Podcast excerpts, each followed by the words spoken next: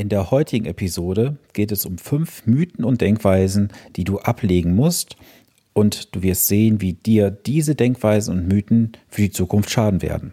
Du darfst gespannt sein. Bleibe dran.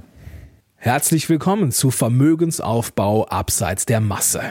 Hier bekommst du Tipps und Tricks zu den Bereichen Geld, Kapital und Wohlstand. Denn jeder falsch investierte Euro ist ein verlorener Euro. Viel Spaß dabei!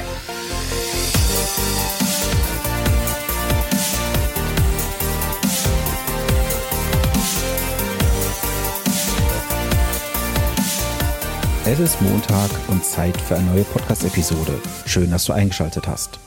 Mein Name ist Sven Stopka und ich unterstütze Menschen, die ihr Vermögen aufbauen, besser investieren und erhalten wollen dabei, die für sie passenden Anlagelösungen und Antworten in Finanzfragen zu finden, um sich beim Thema Geld und Finanzen wieder entspannt zurückzulehnen, ohne das Gefühl zu haben, der Finanzindustrie ausgeliefert zu sein. Ja, in der heutigen Episode möchte ich mit dir mal so ein paar Mythen und Denkweisen durchgehen, die so in den letzten Wochen und Monaten mal immer wieder zutage gekommen sind. Und habe da so viele Mythen und Denkweisen in den letzten Jahren mitbekommen. Und ich möchte jetzt mal so die Top 5 mit auf den Weg geben und dir auch zeigen, dass an diesen Mythen und Denkweisen tatsächlich nichts dran ist. Erinnere dich doch mal zurück an deine Kindheit und deine Jugend. Wer war denn eine wichtige Bezugsperson für dich? Sicherlich deine Eltern aber auch deine Freunde waren und sind sicherlich Personen, an denen du dich bewusst oder unbewusst orientierst. Und insbesondere in Sachen Geld, Finanzen und Investment orientierst du dich an deinem Umfeld. Und dies kann ich durch viele Jahre Beratungspraxis tatsächlich bestätigen. Lass uns doch jetzt mal in fünf Mythen und Denkweisen einsteigen, die dir auf jeden Fall schaden, sofern du danach denkst und danach arbeiten solltest. Lass uns jetzt mal in die fünf häufigsten Mythen und Denkweisen hineingehen und du wirst sehen, dass an diesen Mythen und Denkweisen tatsächlich nichts dran ist. Beginnen möchte ich mit der Aussage, die gesetzliche Rente ist sicher. Das ist ein Satz, mit dem Norbert Blüm sich ein Denkmal gesetzt hat. Eines muss man der gesetzlichen Rentenversicherung auf jeden Fall positiv ankreiden. Sie hat alle Krisen komplett überlebt. Was man ihr ankreiden muss auf jeden Fall, ist, dass das Thema der Rentenhöhe Jahr für Jahr signifikant absinkt und die Entwicklung können wir heute schon als gescheitert betrachten. Das Niveau, das die gesetzliche Rentenversicherung dir später auszahlen wird, ist nicht lebenswürdig. Denn schau doch mal, Fakt ist, dass dieses System an den kommenden Herausforderungen zerbrechen wird. Es ist eine Frage der Zeit, bis hier der große Knall kommt. Und es, es gibt ja schon einzelne Überlegungen, dass es irgendwann eine Einheitsrente geben wird. Also mach dich darauf gefasst, die gesetzliche Rente ist sicher, ist ein reiner Mythos. Du kannst jetzt schon davon ausgehen, dass du auf jeden Fall persönlich und privat was machen musst, um im späteren Ruhestand deinen Lebensstandard halten zu können. Der zweite Mythos ist, du kannst deinen Ruhestand aufbauen ohne Aktien. Das ist ein Mythos, der sehr, sehr häufig vorkommt, gerade auch in der Bevölkerungsschicht meistens 50 plus. Denn diese Bevölkerungsschicht hat in den letzten Jahrzehnten durchaus auf die Sparanlagen noch sehr, sehr gute Erträge bekommen. Doch Fakt ist, bei der aktuellen Lage der beliebtesten Anlageformen wie dem Sparbuch, dem Tagesgeld, der Lebens- oder Rentenversicherung, musst du sehr, sehr viel investieren, um überhaupt einen nennenswerten Ertrag zu erwirtschaften. Denn schau doch mal, was bekommst du denn heute noch tatsächlich bei diesen Sparformen? Auf dem Sparbuch bekommst du aktuell vielleicht 0,1 Prozent. Auf dem Tagesgeld, sofern du in Deutschland bleibst, vielleicht 0,2, 0,25 Prozent pro Jahr. Bei der Lebens- oder Rentenversicherung musst du differenzieren zwischen der klassischen Anlage und der fondgebundenen Anlage. Bei der klassischen Anlage liegst du bei einem Bruttozins im Garantiezinsbereich von 0,9 Prozent aktuell. Tendenz auch dort eher sinkend, denke ich mal, für die Zukunft. Und bei den fondgebundenen Tarifen, da hängt es natürlich davon ab, in was für Fondsanlagen du dort investierst. Aber auch da brauchst du in der Regel sehr, sehr viele Jahre, um überhaupt mal deine eingezahlten Beiträge im Vertrag als Guthaben drin zu haben. Du siehst auch hier die Denkweise, dass du deine Ruhestandsplanung ohne Aktien schaffen kannst, ist nicht machbar. Du musst also ein gewisses Risiko eingehen, um einen Ertrag zu erwirtschaften. Ich sage da auch immer sehr gerne, es gibt heute keinen risikolosen Zins mehr, es gibt nur eine zinsfreie Anlage. Es gibt heutzutage de facto keinen risikolosen Zins mehr. Du musst also in ein gewisses Risiko investieren, um überhaupt noch einen nennenswerten Ertrag zu erwirtschaften. Der dritte Mythos ist sehr, sehr oft verbreitet in Beratungen. Und zwar heißt es dort, wenn ich Rentner bin, zahle ich weniger Steuern. Und da möchte ich mal etwas weiter ausholen, weil ich möchte auch mit dieser Episode einmalig mit diesem Thema abschließen. Denn wenn du dich mal zurückerinnerst in das Jahr 1959, das ist jetzt für dich und für, für mich nicht möglich, weil ich bin erst später geboren, aber versetze dich mal in dieses Jahr zurück. Einfach rein gedanklich. 1959 war das Durchschnittseinkommen in Deutschland 2864 Euro. Den Höchststeuersatz hast du bezahlt bei 55.961 Euro. Das heißt, du musstest einen Faktor von 19,54 des Durchschnittseinkommens verdienen, um den Höchststeuersatz zu bezahlen.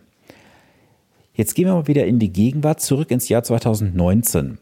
Aktuell hast du ein Durchschnittseinkommen von 38.901 Euro in Deutschland. Den Höchststeuersatz bezahlst du ebenfalls zufälligerweise bei 55.961 Euro, zumindest für die Grundtabelle. Sprich, wenn du ledig bist oder nicht verheiratet. Und das Ganze entspricht einem Faktor von 1,44.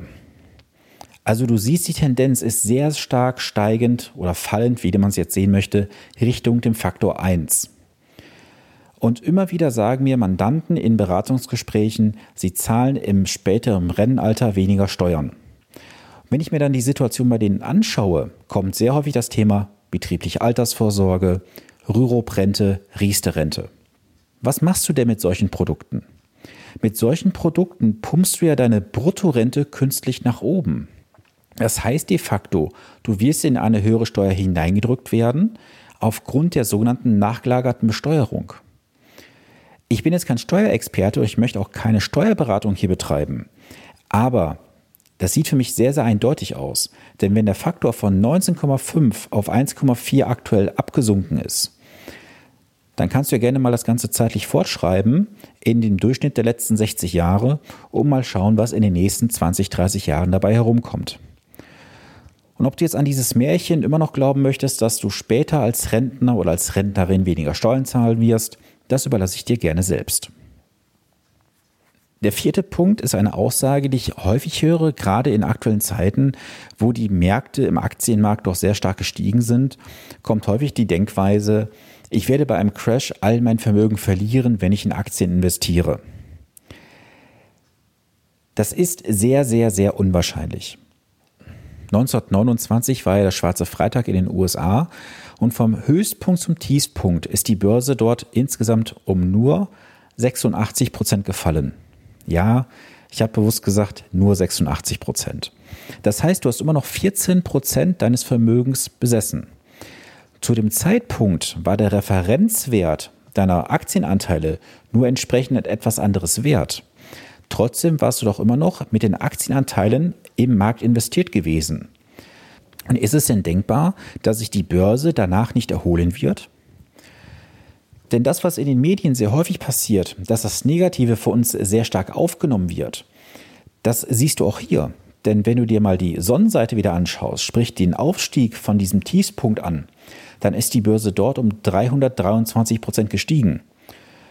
Das heißt, du bist 86 Prozent gefallen und bist 323 Prozent nach oben gestiegen.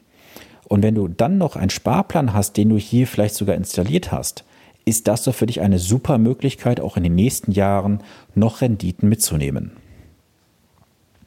Und was du auch berücksichtigen solltest, Aktien sind immer Sachwerte.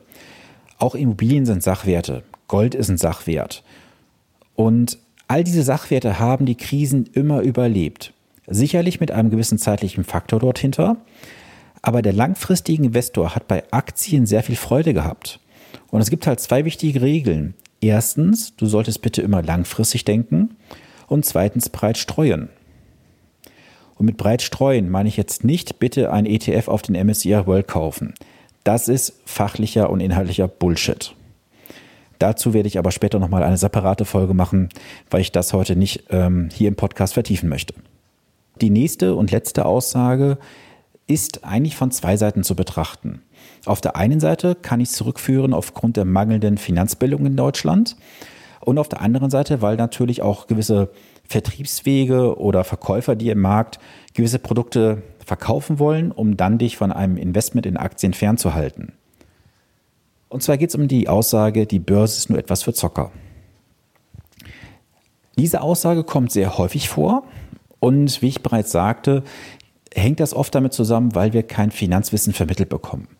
Die Börse ist definitiv nichts für Zocker, sondern wenn ich langfristig investieren möchte als Investor, ist die Börse eine super Möglichkeit, mein Vermögen zu investieren, breit zu streuen und mit der Zeit super Renditen mitzunehmen. Und auf der anderen Seite gibt es natürlich sicherlich auch gewisse Vertriebswege, Verkäufer, Unternehmen, die dir von Investments in Aktien abraten, damit du deren eigenen Produkte kaufst. Insbesondere geht es dort um das Thema Immobilien, Beteiligungen, Edelmetalle und so einiges mehr. Und eins kannst du mir glauben, Aktien sind definitiv nichts Schlechtes. Du musst nur dich mit dem Thema beschäftigen, dich ein bisschen einlesen, ein bisschen Grundwissen aneignen und du wirst sehen, die Börsen und die Aktien haben richtig viel Potenzial, es kann richtig viel Spaß machen. Und schau doch mal, viele Menschen, die vermögend sind, haben teilweise ihr Geld mit Aktien und mit der Börse gemacht. Natürlich steht da im Vorfeld immer etwas an produktivem Kapital. Man hat vielleicht etwas geerbt, man hat eine Firma aufgebaut, erfolgreich verkauft, ist vielleicht noch in der Firma investiert, was auch immer. Aber nichtsdestotrotz möchte ich halt bei der Aussage bleiben, die Börse ist ein hervorragender Platz für den langfristigen Investor. Ich möchte noch mal einen Satz dazu sagen wann du für mich nach meiner persönlichen Definition zockst. Du zockst nach meiner Definition nur dann, wenn du kein klares Anlageziel hast und auch keinen Anlageplan. Und was das genau ist, so ein Anlageplan, was für einen Nutzen du daraus ziehen kannst, das werde ich dir in einer der nächsten Folgen mal etwas ausführlicher erklären. Dann wirst du sehen, warum das mit dem Zocken an der Börse ein völliger Mythos ist. Ja, was ist jetzt meine Empfehlung an dich? Natürlich löse dich von diesen und anderen Glaubenssätzen und Denkweisen und all den anderen Mythen. Sie schaden dir langfristig mehr, als sie dir Nutzen bringen. Wie du aber weißt, bin ich ein Freund von Investitionen in ein breit gestreutes Portfolio mit guten Aktienfonds. Daher ist auch meine Empfehlung auch immer, nehme 10, besser sogar, wenn du kannst, 15 Prozent deines Nettoeinkommens und investiere dieses Geld langfristig sinnvoll breit gestreut. Schau dir die Papiere lange Zeit nicht an und du wirst ganz entspannt sehen, dein Vermögen baut sich nach und nach auf. Ganz wichtig auch zu dem einen Mythos, den ich sagte, dass du auf deine bisherigen Sparanlagen nichts mehr bekommst. Prüfe deine bisherigen Anlagen und deine Vermögensallokation. Wo liegt wie viel Geld in welchem Bereich und welche Erträge bekommst du dafür aktuell noch? Und viertens, ganz wichtig, hole dir jemanden an die Seite, der dich dabei unterstützt. Einmal beim Aufbau deiner Strategie, aber auch beim Durchhalten. Schau dir mal an, jeder Sportler hat doch Fachleute um sich herum. Es gibt einen Physiotherapeuten, es gibt einen Masseur, es gibt Ärzte, die sich um einen kümmern. Warum hat denn dieser Sportler mehrere Leute um sich herum? Weil jeder in seinem Gebiet ein Experte ist. Und das kannst du für dich auch adaptieren. Suche dir für jeden einzelnen Bereich einen Experten, der dich dabei unterstützt und begleitet, an Ziel heranzukommen. Und auch ganz wichtig, warum haben die besten Berater weitere Berater um sich herum? Ich nehme mal das Beispiel des Steuerberaters. Es gibt Steuerberater, die machen Steuerberatung. Dazu gehört dann halt die Erstellung des Jahresabschlusses, die Lohnbuchhaltung, die Finanzbuchhaltung, die Anmeldung der Vorsteuer und einiges mehr. Ich kenne aber auch Steuerberater, die holen sich Experten mit ans Boot. Und zwar dann, wenn es notwendig wird. Zum Beispiel, wenn du dein Unternehmen umstrukturieren möchtest, wenn du spezielle Steuersparmodelle fahren möchtest, prüfen möchtest, ob das für dich funktioniert und lohnenswert ist, dann holen sich diese Experten andere Experten an Bord. Das ist für mich wahres Expertentum. Wenn du noch keinen Coach oder Mentor an deiner Seite hast, frage dich doch mal bitte, warum hast du noch keinen? Jetzt könntest du natürlich sagen, ja, der kostet mich jetzt Geld, da muss ich wieder Geld ausgeben. Ich frage mal andersrum. Was kostet es dich, wenn du ihn nicht hast? Ich selber habe einige Coaches an der Seite, ich habe einen Mentor an der Seite. Die kosten alle Geld, gar keine Frage, aber sie bringen mir auch einen riesen Nutzen, und zwar den Blick von außen. Es ist für dich in einer Situation, jetzt beispielsweise beim Thema Finanzen, relativ einfach, gewisse Sachen als normal abzustempeln, weil du den Blick auch nur aus der Richtung kennst. Der Blick von außen kann vielleicht ein ganz anderer sein und du sagst, klar, du hast ja vollkommen recht, ist ja völliger Blödsinn, was ich mache. Du brauchst nur diesen Gedankenanstoß. Das ist auch in den letzten Wochen bei meinen Coaches mehrfach passiert, wo ich dann auch in gewissen Situationen war, habe da ein paar Fragen gestellt. An der anderen Stelle war auch eine kleine Herausforderung. Und im Nachhinein ist mir das wie Schuppen von den Augen gefallen, wo ich sagte, klar, er hat recht, es ist so einfach. Du musst aber diesen Impuls von außen bekommen. Von daher lohnt sich jede Investition in einen Coach oder Mentor. Das kann ich dir hiermit versichern. Und das war es auch schon für die heutige Episode. Danke für deine Zeit, die du dir heute genommen hast, um diese Episode zu hören. Wenn dir gefällt, was du heute gehört hast, dann teile dies gerne mit Menschen in deinem Umfeld und gerne auch im Social Media Bereich.